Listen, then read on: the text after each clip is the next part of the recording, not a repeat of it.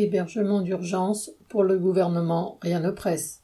À l'issue d'une enquête réalisée fin août, la Fédération des acteurs de la solidarité, FAS, et l'UNICEF France dénoncent la hausse du nombre de personnes à la rue, y compris des enfants, tandis que le gouvernement réduit le nombre de places en hébergement d'urgence.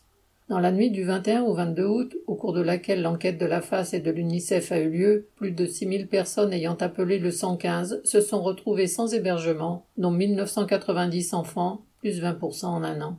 Près de 500 d'entre eux avaient moins de 3 ans. Le nombre d'expulsions locatives a augmenté de 45% en 2022 et plus de 112 000 personnes, dont environ 31 000 enfants, sont hébergées chaque nuit dans des hôtels et des hébergements d'urgence. À Paris, 780 000 demandes de logement social sont en attente quand seulement 70 000 attributions ont lieu chaque année.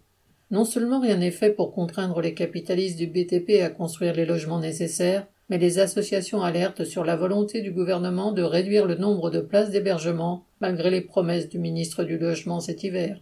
D'après le journal L'Humanité, 500 places seraient supprimées ou en voie de lettres à Marseille et 3000 en région parisienne. Les préfets de celle-ci ont écrit au service d'attribution des places pour modifier les priorités pour pouvoir être mis à l'abri. La pénurie est telle que des familles peuvent ainsi se voir refuser un toit si leur enfant a plus de trois ans. Pour éteindre la polémique, le nouveau ministre chargé du logement, Patrice Vergrit, a promis l'ouverture prochaine de discussions. Pendant ce temps, des places continuent de disparaître, les expulsions continuent et les moyens de construire des logements pérennes restent accaparés par les marchands de béton et les promoteurs immobiliers. Sacha Camille